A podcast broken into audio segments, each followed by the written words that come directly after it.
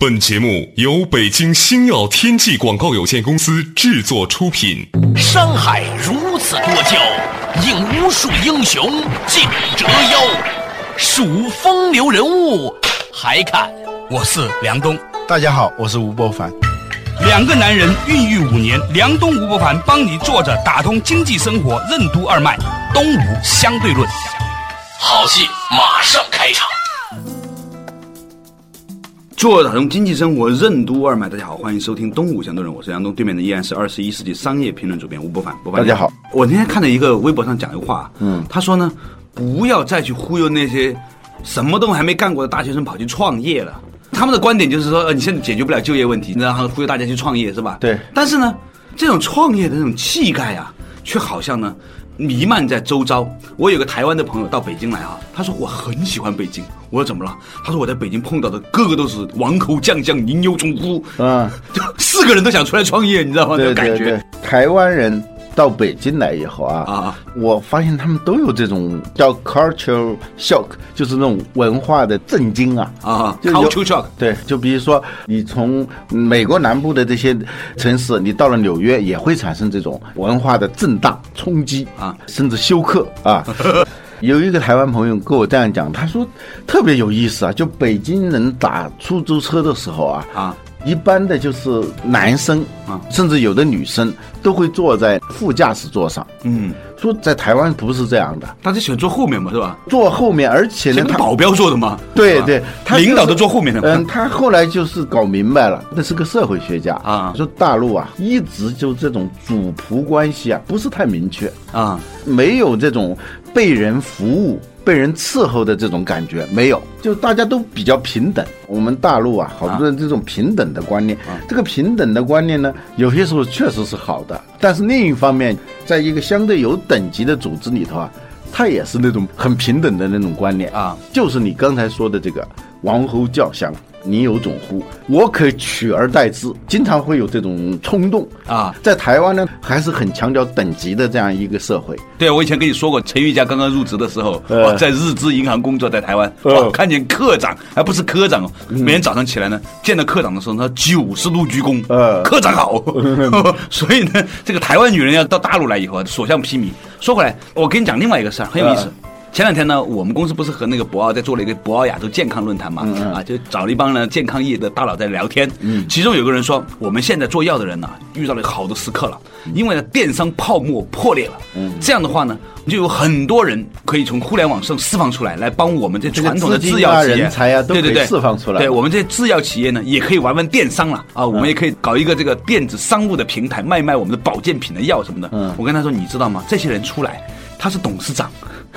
他以前在某一个电商公司，他是董事长，他是拿过 VC 钱的。今天跑到你来做，你们不可能让他做一个独立的公司，也就是 under 在你们下面某一个什么电商科诸如此类，按照你们那个组织结构是吧？啊，电子商务部啊什么的。他只是现在暂居在你那里，因为现在电商泡沫，分分钟出来要自己再重新创业融资。认为自己必是人间之龙凤，不可久居人下，还是随时准备取而代之，揭竿而起。对，宁为鸡头，不为凤尾，满脑子都是这些东西。对对对对，暂居人下，追处囊中，其利必现。对对对对。总而言之，尤其这个在互联网行业里面特别明显，四个人都要出来创业的是吧？嗯。现在这个情形呢，已经开始蔓延到其他行业了，嗯、例如说旅游行业。我之前我们不是投过一个旅游公司嘛？后来发现呢，这个旅游行业啊，四个人呢都想承包一个门市部，两三个人也搞一个门市部。你看的街上都是什么这个旅那个旅的，其实都是独立核算的啊，都是挂靠在上面的，交点份儿钱是吧？自己承包个部门，然后拼个团，拼个飞机，咱们就开始干了。你知道是哪些行业最容易出现这种状况的？就刚开始的时候啊。从事这个行业的公司比较少，后来一下子遍地开花，嗯，好像是发展的非常快，很繁荣，是因为最初的那些公司呢，都充当一个黄埔军校，对，大家去那个地方，把一些基本的套路搞明白以后，两三个人，两三杆枪，对，几根板凳就开始快干了，就最后就变成一个我们把它叫灌木型的，就是特别茂盛，但是都是很小的，而且长不大的，嗯，那样一种业态，嗯，这里头。广告公司是最明显的，对，公关公司也非常明显的。现在从一个稍大一点的企业里头，拉出一支队伍，对，拉出一支队伍，马上就是这样干，占山为王，使这个行业一下子就进入到一种白热化竞争的那种状态，而且是一种低水平竞争。啊，直接从你档案里面调出客户资料，给他打电话，是吧？嗯，你的所有东西马上拿带走啊，连客户。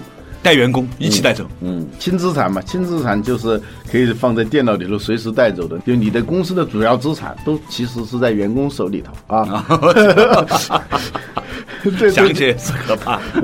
现在呢，在保险公司行业也有出现这样情况了，是吧？我前两天听说有一个公司呢，就是把各个公司里面的那种想另立山头的这些卖保险的人圈出来，做个平台。你单独出来之后，你那个保险牌照还是很难的嘛，他就租给你们，然后拼在一起。嗯，还上市了。嗯，房地产行业也是这样。嗯，几个人传一个小公司是吧？也可以开始卖一个楼盘了，把这个楼盘的销售承包出来。万科的房子，它的销售都是承包出去的。对对啊，所以慢慢慢慢的你会发现，诊所也是这样，有几个人。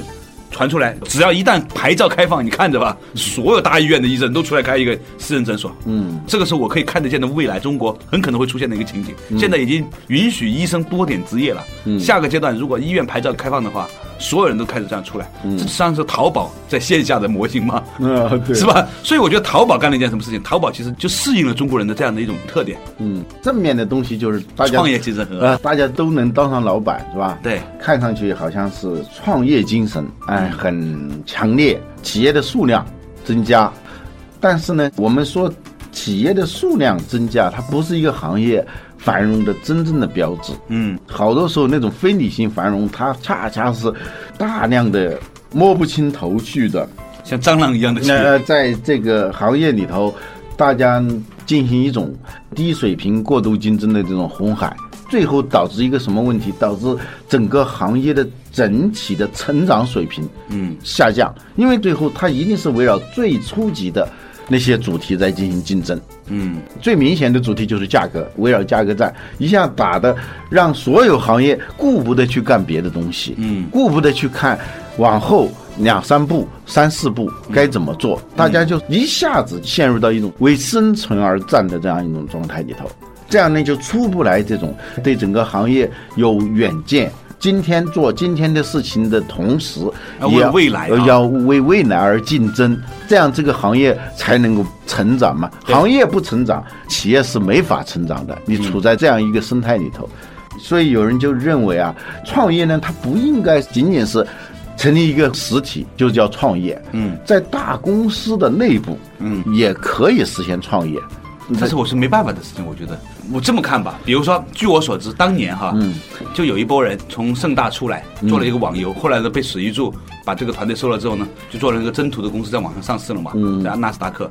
我估计这个事儿对陈天桥也是一个刺激，所以他后来开始了这个盛大的所谓的平台化的战略，他把盛大拆成两部分，一部分呢专门运营这个平台，把支付啊、点卡呀、技术啊、平台啊这种做成一个新的规模，然后呢那些做游戏的公司团队呢，反正有想法你就跟我合作，我跟你拆账，所以他。整个的模型是这样，后来呢，很多公司都在迈向这样一个方式。公司很大的时候，就发现他不能够再这样去做了，他要鼓励内部创业。嗯，比如说当腾讯有一个简单的一个互联网公司，变成一个甚至是更多的投资型的企业的时候，嗯，那么他以前的有些员工就在想了，哦，我在这里面吭哧吭哧干，每个月拿你一万五千个工资，我干嘛不三五个人传个小公司，你来投资我呢？嗯，外面的人可能也是跟我们干的一样的活儿。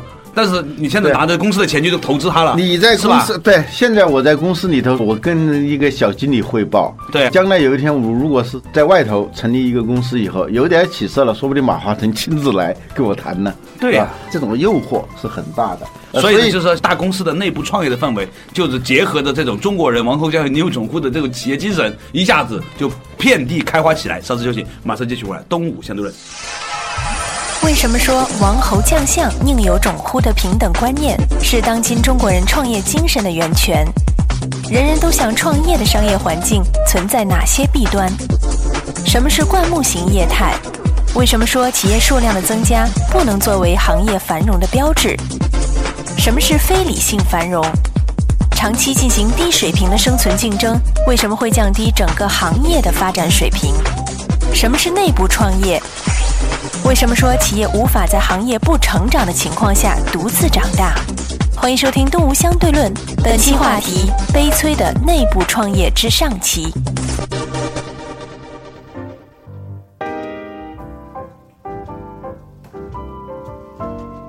做打通经济生活任督二脉，大家好，欢迎继续回来。东吴相对论，刚才呢跟吴伯凡呢讲的一个话题啊，就是说现在这个内部创业呢蔚为风潮，因为呢很多公司呢变成大的平台化了。嗯，刚才我们讲的腾讯可能有这样的一个趋势，现在看过来呢，华为也是如此。华为呢，它的内部创业有一点特殊性，甚至他不认为自己是内部创业。嗯，但是呢，我觉得它的出路应该是走向这个内部创业。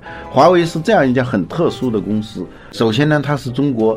真正值得让人尊敬的公司啊，在中国本土成长起来的世界级的公司，啊，它已经跟这个行业里头世界老大基本上到了平起平坐，很多时候让他们很害怕的一家公司。我认为它迟早会做到这个行业的老大，把爱立信从老大的位置上挤下去，就做设备这一段。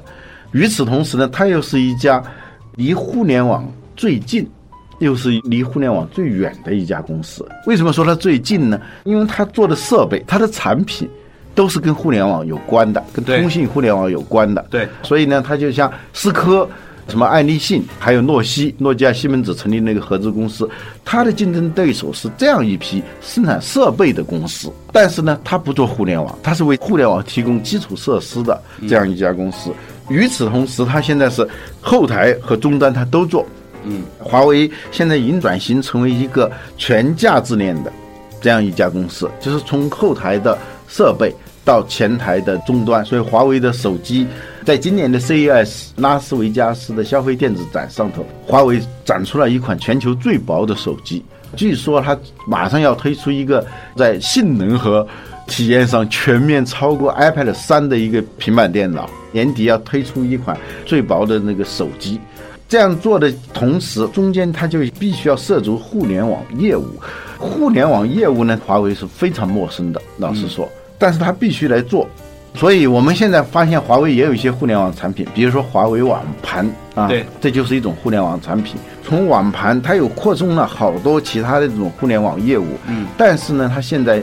面临很大的问题，什么问题呢？华为本身的经营状况现在是不错的，但是我说的是它的这个互联网的这个业务。嗯，但负责互联网业务那个人叫朱波，嗯，辞职了，正式提交辞呈了。嗯哼，他本来是自己创业的，嗯，后来是跟华为谈合作，结果被华为就招致麾下，然后就做互联网业务。但是呢，前不久呢，他辞职了，原因就是他发现作为华为的一个业务部门做互联网业务。他没法伸开手脚来做这样一件事情，你知道吗？我研究过很长时间这个话题啊，我发现不要说传统的业务公司了，哪怕你是传统媒体公司，你搞个互联网部门都很难成功。对呀，更不要说其他的什么工业企业啊、旅游行业搞互联网公司的，没有一家成功的。对，哈佛大学的教授克里斯滕森，他从理论上和案例上。已经证明，如果一个新业务，嗯，放在一个大公司里头，作为一个业务部门来做的话，嗯，最终一定会失败。他认证了，嗯，这为什么？大家去看他的书就行了。我是简单的说一下他的看法，是吧？对，他一个呢，就是说，这个业务呢是看上去有一定的相关性。比如说华为做互联网业务，好多人听起来这是很自然的。对呀，所有互联网东西都是我们生产的啊。互联网说什么呀？对，媒体公司做一个网站。那很自然啊，对呀，传统的旅游公司做一个网站，呃，网站这也是很自然的。其实好多公司都低估了这种新业务跟旧业务的基因的差异，嗯，特别不一样。那个词用的很好，叫基因的差异。那这里头就让我想起安徒生写的那个童话，大家一定都知道的那个丑小鸭的那个童话。对，丑小鸭其实它是天鹅了，对，它是一个天鹅蛋，不小心不知道怎么落入鸭窝，呃，那个当。当鸭蛋那么孵化嘛，出来的时候你想想，它本来是小天鹅，全心全意的，它是全心全意的。你按小鸭的标准来看的话，它肯定不合格嘛，所以它就是个丑小鸭。它总是要受气，你怎么这么别扭啊？怎么跟别人不一样啊？怎么看怎么别扭啊？对，不管是那只老母鸭还是那些小鸭，都是以他们自己的标准来看它，肯定就是别扭，所以。它受歧视、受排挤，吃东西的时候轮不到它，就越来越笨，越来越瘦。他自己也觉得自己悲催，呃，也很悲催，也很自卑啊，觉得这个我确实是个不行，不是一只好小鸭。对，丑小鸭，他幸运的是，他最后被赶出来了啊。被迫单飞，虽然也吃了很多苦，到处被人追逼啊、打呀，差点死掉，但是他毕竟不在鸭窝里头生存了。后来他就长长长，突然发现有一天在水边看自己的倒影的时候，咦，这是什么东西啊？哦，原来是一只天鹅啊！对，可以做烧鹅的天鹅，所以他就哦展翅高飞了。安徒生的这个童话很美好，现在想起来这个故事很深刻啊。对，非常。你想想想看，以前我们不是做那个旅游公司嘛，也想搞个这个互联网部门。嗯，我们这几个 founder 里面呢，还有腾讯出来的、百度出来的，还有一些人是以前投过很多互联网公司的。嗯。大家都觉得不可能把一个旅游公司的网站做好，嗯，原因很简单，嗯，当你去招聘人的时候啊，啊，你是在跟什么人在抢人，你知道吧？你是在跟腾讯、百度这种人抢互联网人才，对。更可怕的事情，前两天我介绍了一个小朋友，就是远房的朋友的他们家一个小朋友，去某著名的网站工作，嗯，刚刚入职，九千五百块钱人民币，嗯。他的父母、他的亲戚朋友都疯了，因为如果你在传统行业里面，你是根本拿不到这个工资的。对呀，刚入职，你想想，我以前在百度的时候，六七年前了，一个大学毕业生进来都有六七千块钱。那当然了，我那儿两个一下都跑你那儿去。所以那些传统行业的人，他整个工资结构是按照传统行业工资结构的。突然这个部门里面的人已经咬碎牙齿了，比他这个公司里面同级别的人工资高一倍了。呃，但还是低。就有可能你找的都是那个互联网筛出来不要的人，才来给你做这种事情，你知道吗？是啊，问题就在这里头。一方面，如果他是作为一个业务部门的话，其他部门的人看这个部门就怎么看怎么不顺眼啊。对呀。首先你工资高，我就看你不顺眼。在一个烧钱啊，烧钱赚钱。在一个公司里头，你要工资比别人要高啊，就很危险，知道吗？你走路的姿势都会很难看，别人会觉得你啊，对对对，你待遇比别人高，最要命的是你创造的效益也比别人低。对，互联网公司都对啊，你刚开始的时候，你作为一个部门，别人都在挣钱，你在花钱，不为公司挣钱，你拿的钱还比我们多，所以这些死去，就过来，稍事休息，稍事休息，马上继续玩。动物相对论。公司里内部创业的新业务部门为什么总是以失败告终？谁是公司里的丑小鸭？为什么说公司内部的新业务和旧业务存在着基因上的差异？发明了数码相机的柯达公司为什么最终会因为受到数码相机的冲击而宣告破产？什么是组织的惯性？为什么说以打破常规为使命的新业务会在遵守常规的过程中无疾而终？欢迎继续收听《东吴相对论》，本期话题：悲催的内部创业之上期。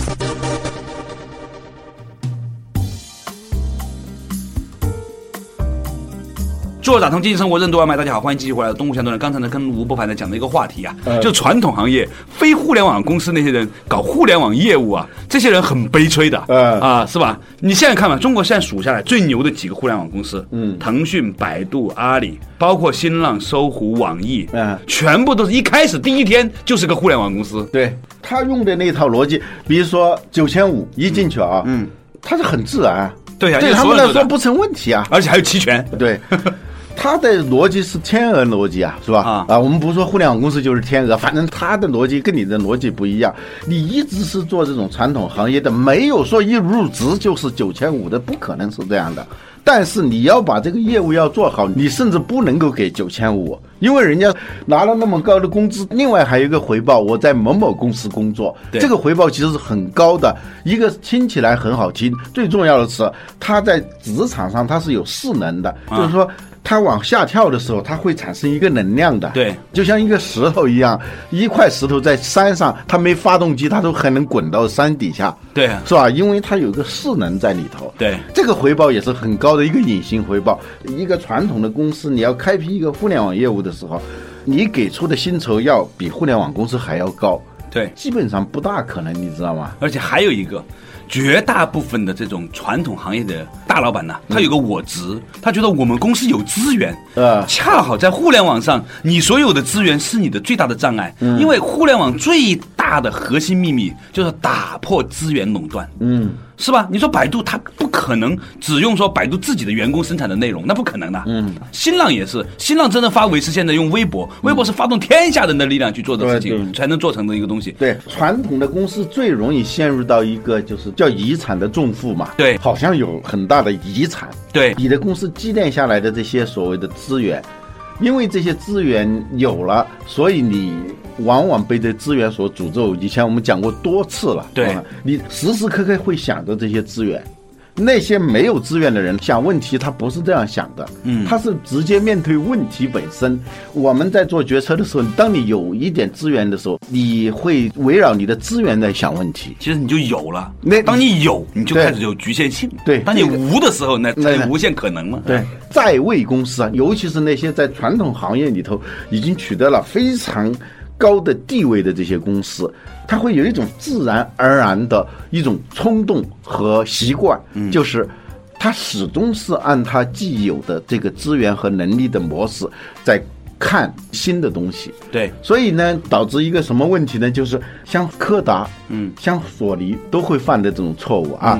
我们以前讲过这个案例啊，数码相机是柯达发明的。嗯，结果最后他没有把这个业务做起来，嗯，结果是让别人做这个业务，把自己的命给割掉了啊。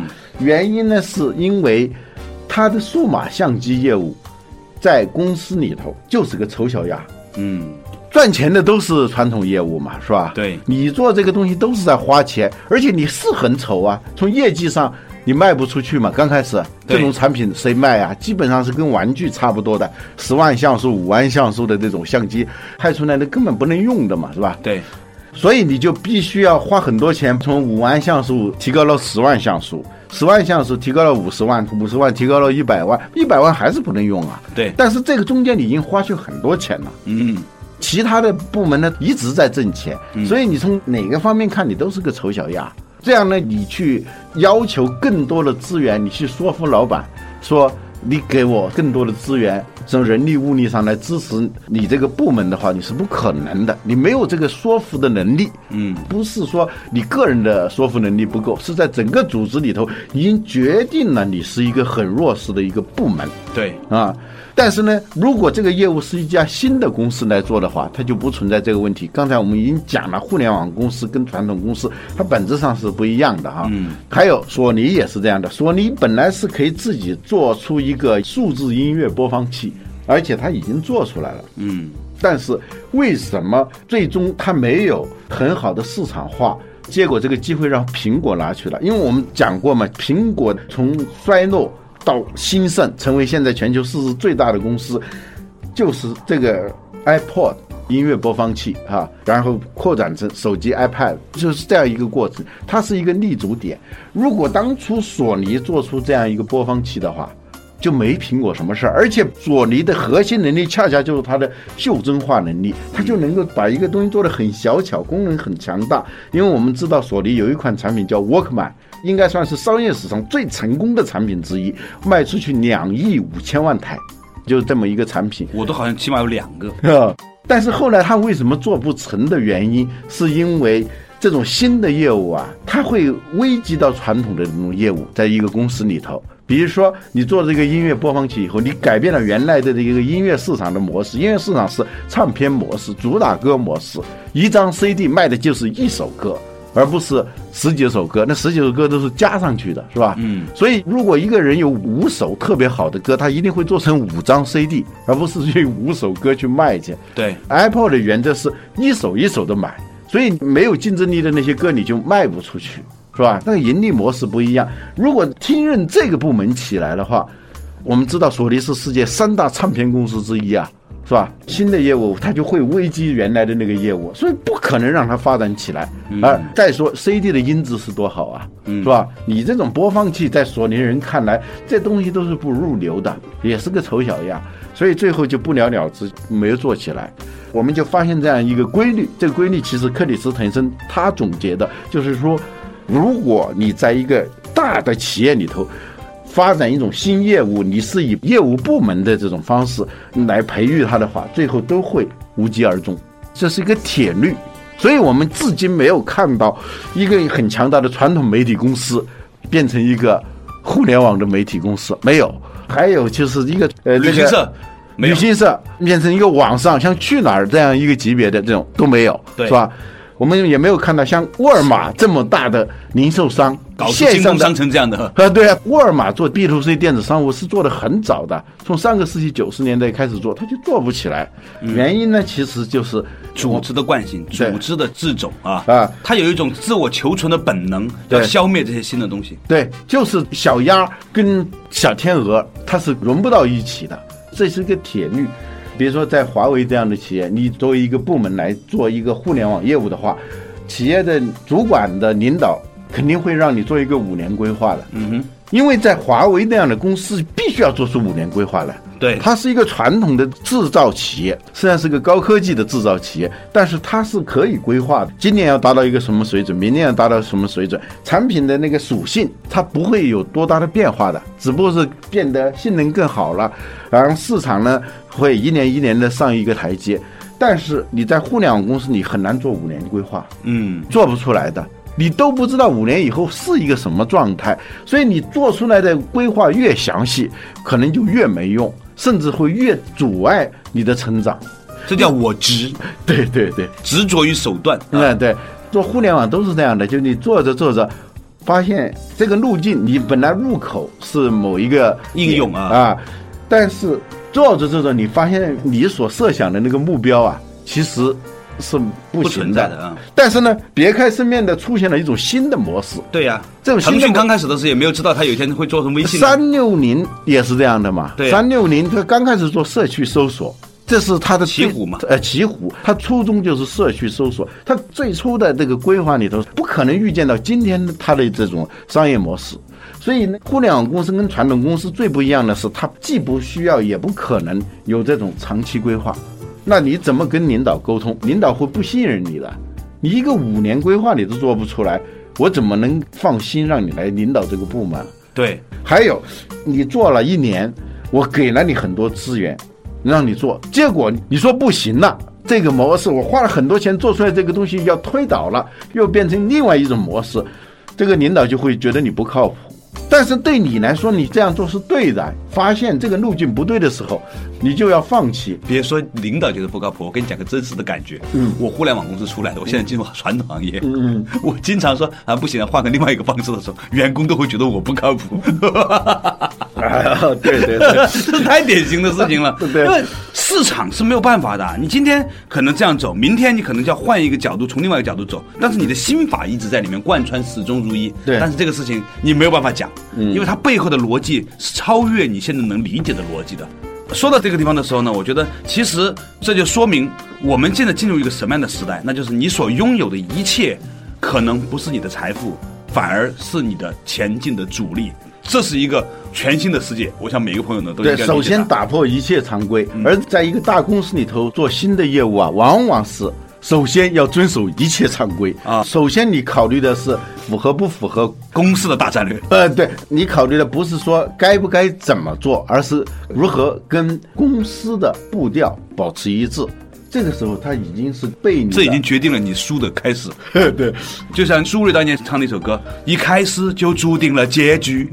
好了，感谢大家收听今天的《东吴相对论》，下一期同一时间再见。